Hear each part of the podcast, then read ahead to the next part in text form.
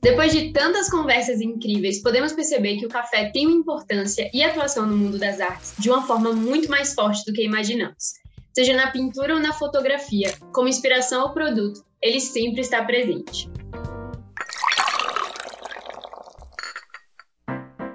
Bom, para continuar nosso papo e a relação do café com o mundo das artes, hoje a gente tem dois convidados muito especiais aqui com a gente. Nosso primeiro convidado é Cassiano Reis, Cassiano é artista visual e trabalha com várias mídias, tendo participado de exposições individuais e coletivas entre 2005 e 2015, sendo um dos fundadores e curador da Galeria do Epicentro Cultural.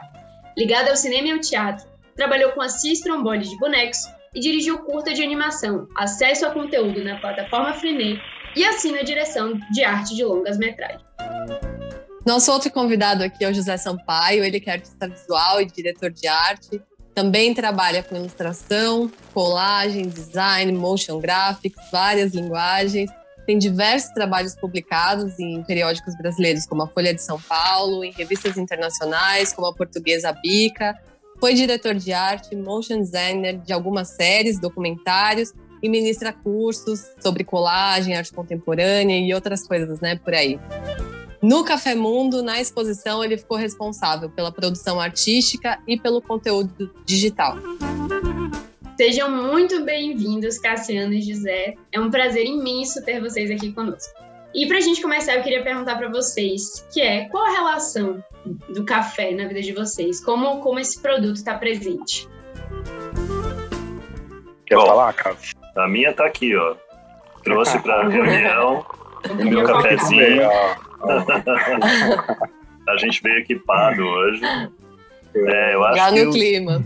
Eu acho que o café tem isso mesmo, né? O café, isso é uma coisa que na pesquisa ficou muito clara. O café acompanha as produções artísticas e principalmente dos escritores, né? Um roteiro, uma máquina de escrever, um computador sem um café do lado é raro. É aquele momento que a gente para, né? Trabalhei horas, aí eu vou parar um pouquinho, para fazer um café e conseguir voltar e trabalhar mais.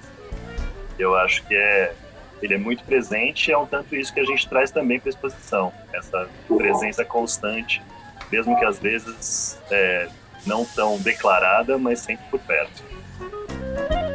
É, eu também tenho uma, uma relação bem antiga assim com o café, gente.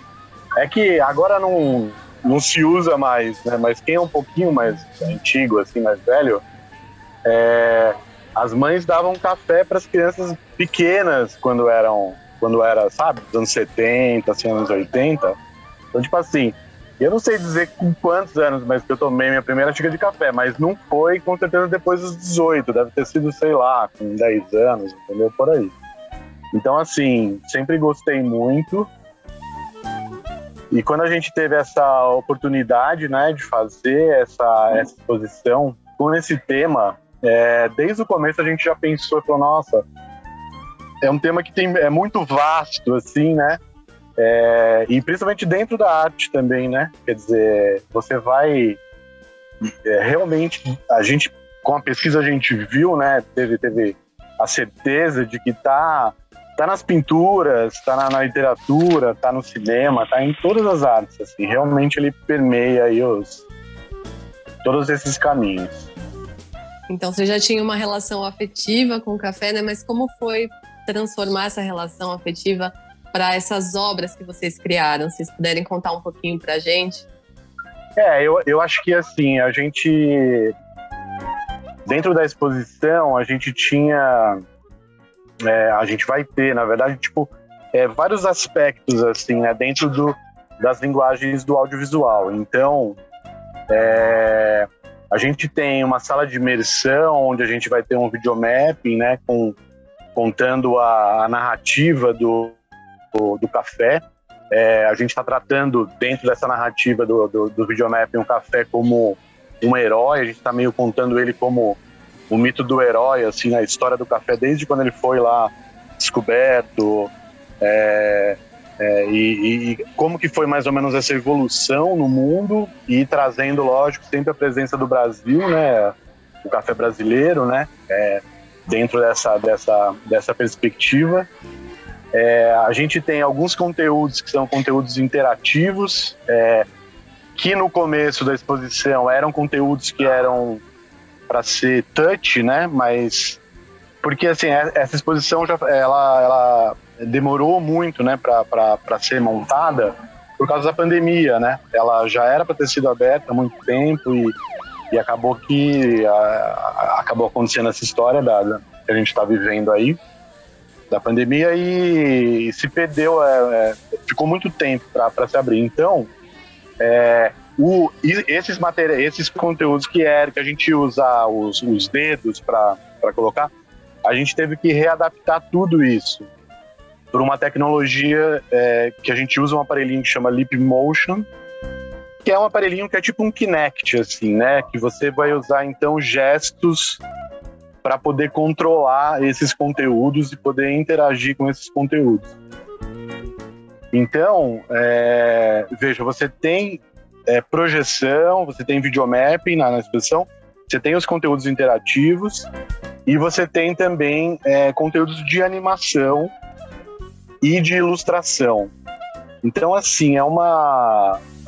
Eu acho que a gente conseguiu, é, de alguma maneira, abranger, abranger vários aspectos assim da, das artes contemporâneas, assim, e trazer isso tudo para dentro dessa exposição, é, sempre com, é, com esse viés da, da, do café e do café dentro da arte. Né? Acho que é, dando um apanhadão geral assim do, desse conteúdo, acho que é mais ou menos isso. E Cassiano, né? Agora eu vou perguntar diretamente para você, para sua área, que a gente sabe que existem muitas diferenças entre um roteiro cinematográfico e um roteiro voltados para exposições. Então, você teve dificuldades para fazer essa adaptação e, se sim, quais foram esses desafios? É, na verdade, acho que tem sim uma diferença, mas eu, quando entrei nessa história, eu entrei para fazer o roteiro e as ilustrações desse videomapping que o falou aí.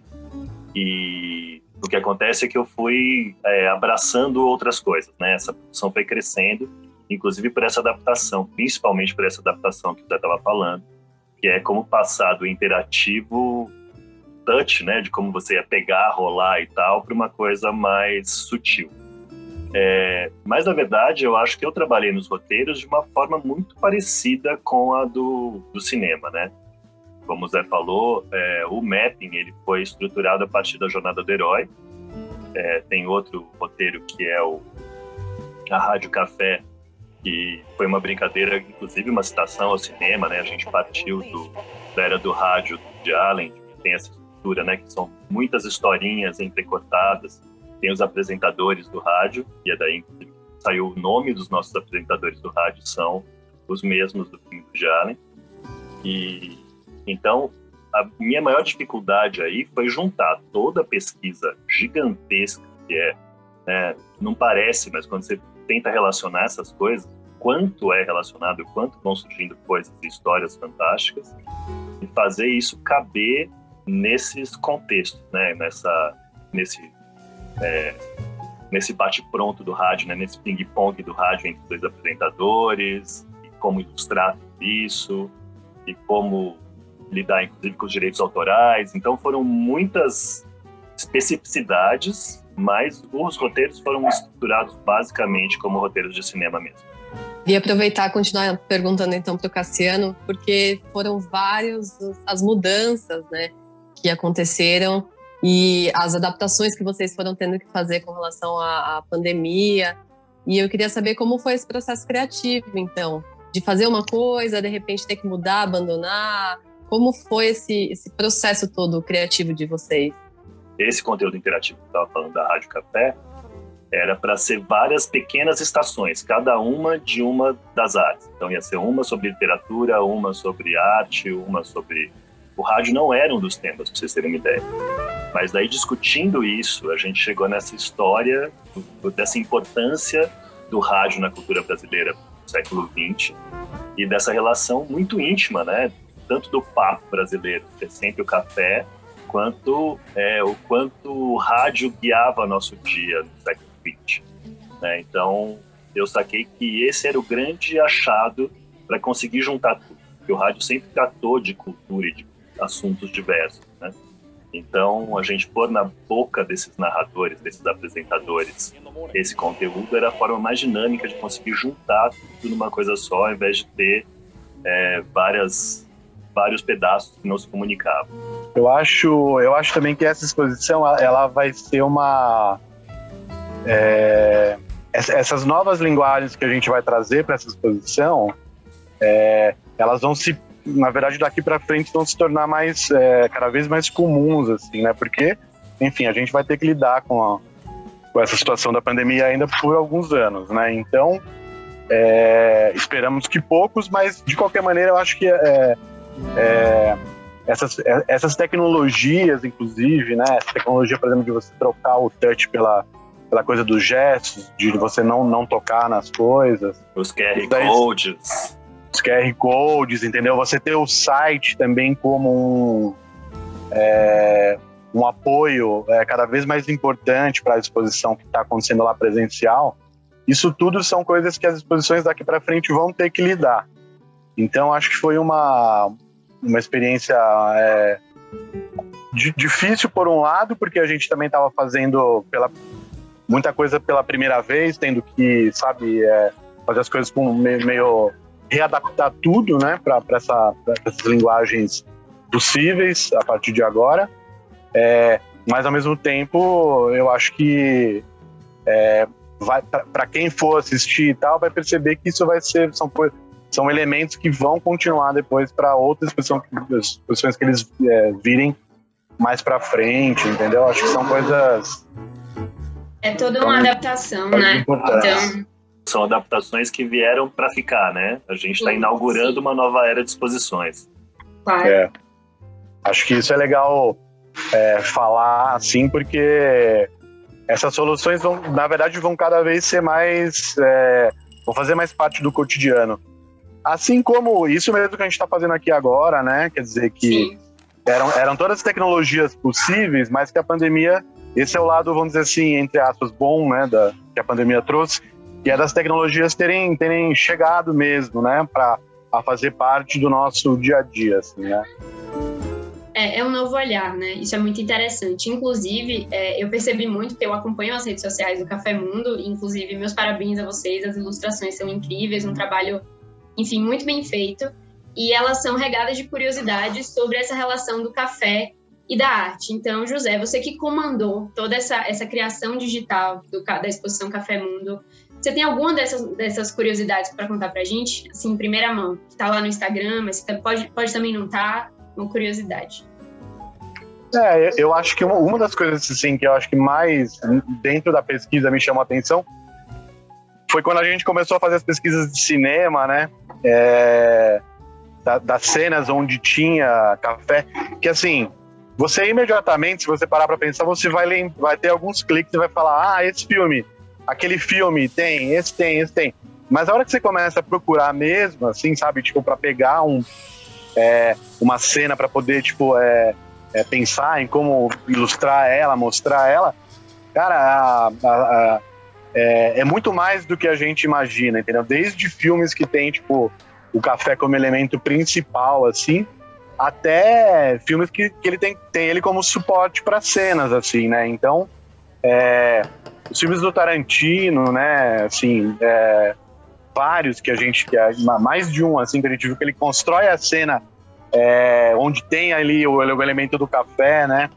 É, a gente até cita os, os, os, os, faroestes, assim, né? Onde o, o vaqueiro toma o café e depois joga na, na, na fogueira, né? Quando ele vai sair para fazer uma outra coisa. Então, assim, é, é uma série mesmo de, de, de citações e que trazem o café como elemento assim narrativo, se não principal, é um, é um secundário bem importante assim. É um recurso de roteiro, né? Eu queria gostaria de falar sobre isso, que é essa ideia de é, é, é, é, a famosa cena da taverna, né? Que antigamente acontecia no bar ou coisa assim, né? Que tem no Star Wars, tem onde você quiser. E é. no século XX, né? Sei lá, é, passa a ser muito frequente quando a história é mais moderna que isso aconteça dentro de um café. Então, é isso. Você tentar procurar por café e o filme tal, você provavelmente não vai achar.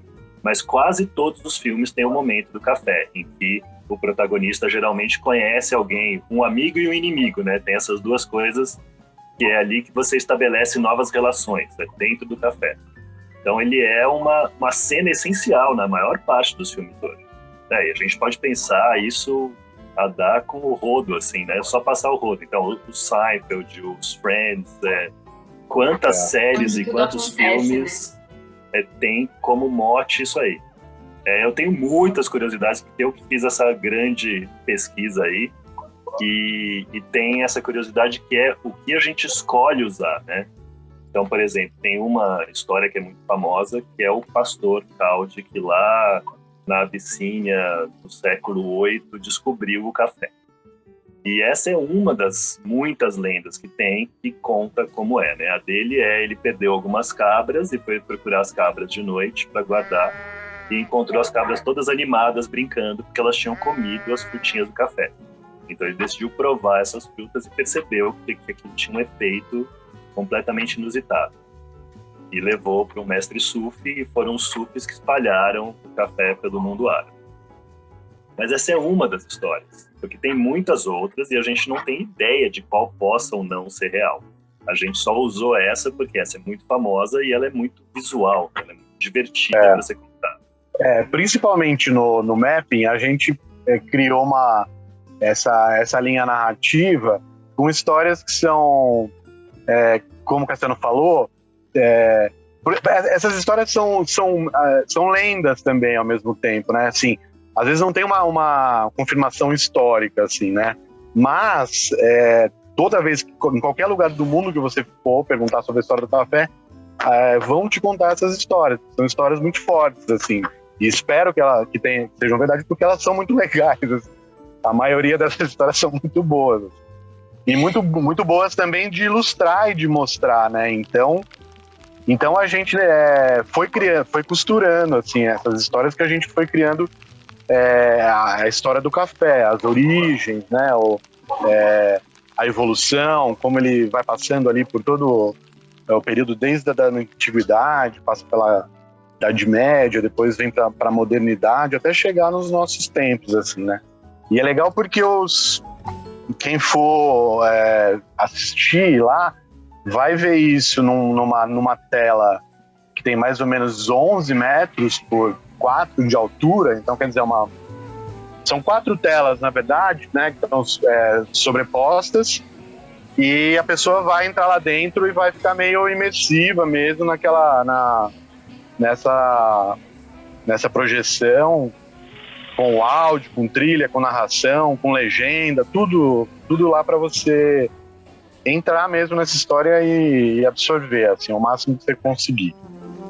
E o mapping tem isso, né, de, de deixar, de conseguir trazer um pouco dessa imersão. Eu queria, acho que tem muita gente que, que não conhece ainda, talvez, essa linguagem, né, uma coisa relativamente recente, né, o videomapping e experiências com cinema expandido também que você tem, né, José? Se você pudesse falar um pouco também dos desafios dessa técnica para essa exposição. É, eu, é legal você ter falado do cinema expandido, porque eu eu acho um nome muito legal pro, pro mapping, assim, é, porque ele é realmente isso, assim, né? Eu acho que é você trazer as narrativas. Antes você tinha narrativas só lá na, numa tela de cinema, normalmente, né, ou numa TV, é, onde você também é, ficava. É, eram lugares assim é, específicos, né, onde você ia. Então você vai no cinema é, e você tem uma tela lá passando um filme, alguma uma narrativa. Hoje, com a história do cinema expandido, que nada mais é do que você conseguir trazer essas essas imagens do audiovisual para outras telas, para outros lugares, e não é, o, o, a sala do cinema ou a sala da sua casa.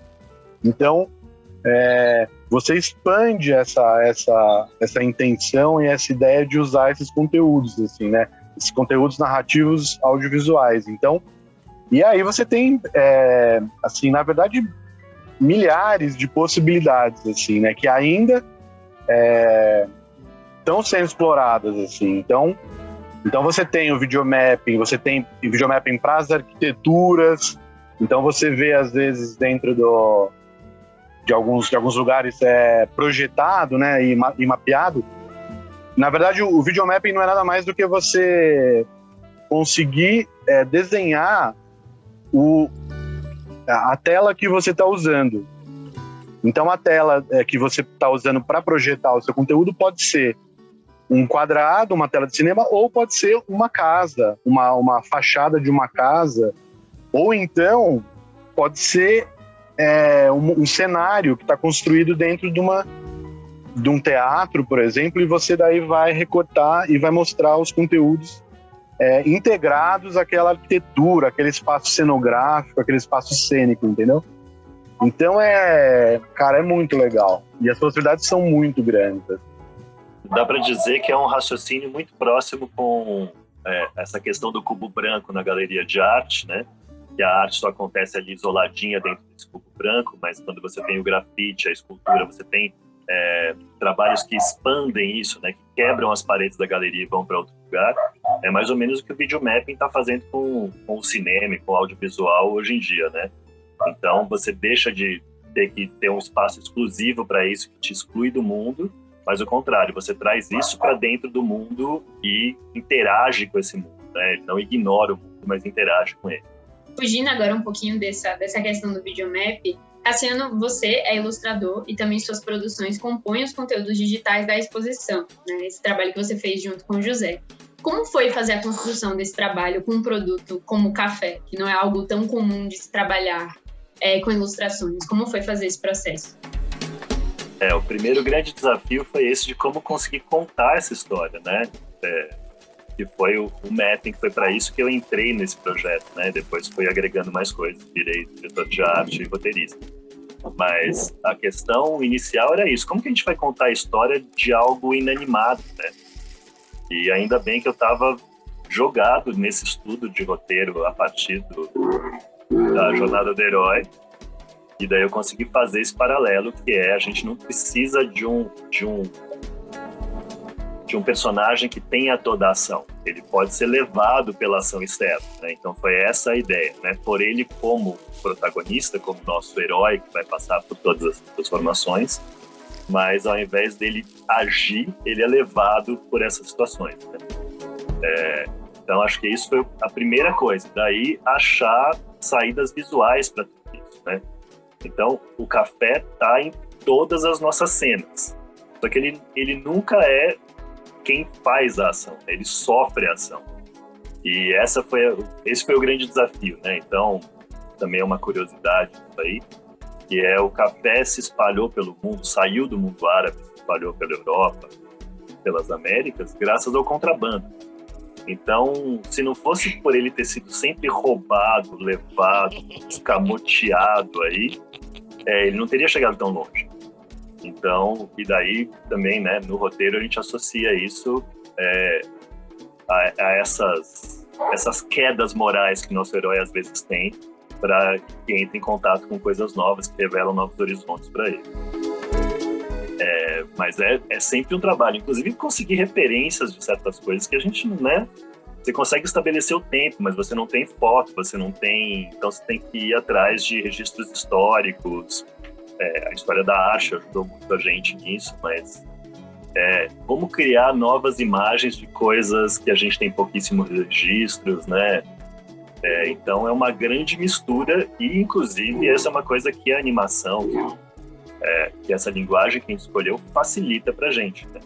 Imagina se a gente tivesse que construir essas referências ou usar coisas é, pré-existentes, a gente não teria da onde tirar esse material. Então, o material que a gente cria a nossa própria referência, é, ninguém vai se incomodar e dizer, pô, mas esse tecido é sintético, isso não existia no século XVI. É uma coisa que sempre me pega quando a gente vê novelas, essas coisas. Fala, gente, não pode ter um tecido sintético aí em 1920, não se usava isso. E isso é uma coisa que não vai aparecer quando a gente usa uma animação e cria recursos visuais que contem bem essa história sem, sem deslizar pela história, pelo registro histórico. Isso que você falou da jornada do herói é muito interessante, né? Inclusive a gente aprende isso na, na faculdade de cinema e eu jamais imaginaria em construir uma história de um herói que o personagem seja o café, né? Todos os passos, todas as todas as travessias que ele tem que passar, então isso que você traz de ele ser levado, né? Ele ser o protagonista, mas ele também é levado por essa história, isso é muito, muito interessante. Você estava falando de, da dificuldade de, de construir essa, essa relação imagética com o café e, ao mesmo tempo, a gente tem no nosso imaginário tantas imagens com relação ao café, né? Também é sempre é, a xícara, enfim, esses elementos que a gente usa para tomar o café, sempre retratados por aí, né? Então, ao mesmo tempo, tem esse, essas referências imagéticas muito fortes, mas não essas que você estava falando, né? Pois é, a gente é cheio de. A gente é cheio de referências, né? E essas coisas vêm muito forte. E daí que a, a pesquisa histórica entra, né? Porque você, às vezes, é muito enganado pelo que você já sabe, né? Tipo, a xícara, né? Como foi o primeiro café feito por um mestre sul? Ele foi um chá, ele não foi um café. Ele jogou os grãos dentro de uma água quente e viu o que acontecia. Provavelmente a gente ia achar horroroso hoje. Né? Quais são as ferramentas que eram usadas, é, sei lá, no final do século XIX. A gente tem alguma noção, né? Tem o Museu do Café, tem algumas instituições que mantêm essa memória, mas a maior parte a gente é tomado por esses grandes símbolos, né? Por esses memes que acompanham a gente do que quer dizer o café, qual é o nosso consumo do café. É, eu, eu acho que tem, tem essas duas coisas, assim. É, tem essa história do café não ser, é, ser uma planta, né? Então, é, ele, ele na história, historicamente, ele vai sendo levado pelos, pelo ser humano de alguma maneira, daqui para lá, de lá para cá.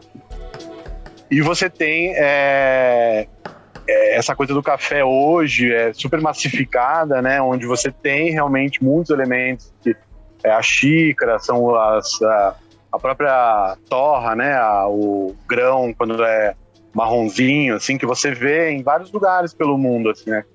Todas as cafeterias. Então, assim, tem essas referências vêm, claro, são as primeiras que vêm, mas aí a gente pega e dá uma chacoalhada e dá uma separada e aí tenta construir uma coisa com uma cara mais é, específica, assim. E aí eu, eu acho que é, o meu trabalho é muito pautado em cima da colagem, assim. É, tanto dentro do motion, da, da, das coisas de, de, motion graphics, assim, de audiovisual, como também para as coisas de, é, de criação de imagem mesmo, assim, né? Então, é, eu fico pensando nas imagens dentro da minha cabeça e eu vou construindo elas depois com, com esses pedaços de, de imagens que já existem, né? Então, assim, eu acho que isso também ajuda né, a construir bastante a estética dessa, dessa exposição porque é, é uma linguagem que está assim, tá, tá, permeando todos os é, ou a, muitos vídeos, assim, a maioria dos vídeos é, a gente usa essa linguagem é, para trazer esses esses elementos e também para ficar com uma estética, como eu falei, que não seja essa estética é, mais é, batida, assim, muito né, muito batida, muito normal. Assim. Mas essa essa estética da colagem, esse uso da colagem é uma coisa que permite para a gente também é, lidar com certos anacronismos, né? Porque ele vira uma referência, ele vira uma piada quando você põe, sei lá, se puser Marilyn Monroe no negócio do século XVIII, ela vai, ela vai fazer sentido ali, mas ela vai fazer sentido para o nosso tempo. Então você abre é, várias possibilidades de leitura sem criar essa coisa de um contraste estranho. E enquanto o Zé trabalha muito com a colagem, com essa lógica de, se, de retroalimentar de imagens, eu trabalho muito com stop motion e com ilustração. Então, meu desenho sempre vem na frente, né? Vem essa criação desses personagens que fazem as ações, enquanto o Zé cria esse mundo meio surrealista que estabelece todas essas relações socioculturais e históricas aí. É muito interessante, inclusive vocês dois falaram de um elemento muito importante, né, que é o café, que hoje ele é muito mais um elemento da cultura pop do que um elemento, um produto mesmo, né, como original, daquela origem dele. Então hoje ele tá, você abre o TikTok, você vê várias pessoas fazendo trends com café, você abre o Instagram, isso virou muito, moda. Então como vocês enxergam é, esse processo de transformação do café de um simples grão, uma simples bebida para todo esse elemento, né? Inclusive o Cassiano falou que você tem séries que se passam em cafeterias, você tem filmes que o grande momento, o grande clímax é em uma cafeteria, é com o personagem tomando café. Então, como vocês enxergam isso né, na nossa cultura? É, eu acho que na verdade o café tem ele tem uma grande transformação cultural aí, mas de alguma forma ele sempre é, esteve presente como algo para além do grão, para além daquela bebidinha, né? Como ele tem, inclusive, um efeito mental muito forte, né? Quantas, né? Aí tá, tem o meme, né? Que a gente tanto fala. Quantos não tem de, ah, eu não sou ninguém antes do café, eu antes do café e depois do café, eu depois de cinco xícaras de café. É, e isso, de alguma forma, sempre foi muito importante, né? As pessoas, até os anos 50, só tomavam café pelo efeito tanto fazia, qual era a qualidade desse café, etc. E, e depois dos anos 70 começa uma valorização desses outros aspectos é, culturais e da própria produção do café, né? Mas eu acho que a gente tem uma separação grande entre o café commodity e o café cultura. E que, claro, para pessoa comum, um indivíduo, o café cultural ele é muito mais forte, né? Então, é, e, e, o café estende essa relação, essa influência em muitos aspectos, né? Você vai no café e pode não pedir um café, mas você vai ao café. Isso é uma coisa importante, né? O quanto o café não está ligado ao cinema, por exemplo. Você vai, compra o ingresso, vamos tomar um café? Tudo bem, seu amigo pode tomar uma cerveja, mas você fala... A, a frase está sempre ligada aí. E eu acho que cresceu muito, sim, essa, essa relação cultural e essa relação em vários níveis da produção do café, né? Hoje é muito importante como esse café é produzido, a altitude que ele é produzido, quem produz esse café, se, se essa pessoa tem um, um, se ela é paga decentemente para produzir esse café tão chique que a gente consome aqui, por exemplo, é, que eram coisas que não importavam antes. Então hoje tem uma preocupação em todos os níveis da produção do café é, mas, de alguma forma, a gente sempre teve essa relação muito cultural com o café. Eu queria saber um pouquinho sobre a relação da colagem com o videomapping, com, essas, com a animação. Então, tem um pouco dessa linguagem da colagem dentro dessas outras novas linguagens, né? Queria um pouco conversar com vocês como vocês entendem isso e como vocês trouxeram isso para a exposição também. É, eu, eu acho que cada vez mais as coisas estão convergindo, assim, né? A, a colagem é uma linguagem que, na verdade, dentro da arte já tem é, várias décadas, assim, né? Começou lá com Picasso, né? Com os primeiros pintores, assim, que começaram a, a usar elementos de fora da, da, da, pintura, né? Inclusive elementos que tivessem uma... uma fossem tridimensionais, assim, né? Então, saindo também, já começando a pensar numa coisa que não fosse só 2D, né? Aquele, aquele elemento só é, chapado de 2D, assim. Então, então, assim, e aí eu acho que, sei lá, de 2000, 2000 para frente, assim, eu acho que muitos artistas no mundo inteiro começaram a trazer essa referência da colagem cada vez mais é, presente, assim, é, pro, principalmente também pro, pro audiovisual, assim, sabe? Tem, tem, tem um motion, é, motion designer brasileiro que chama Ariel Costa.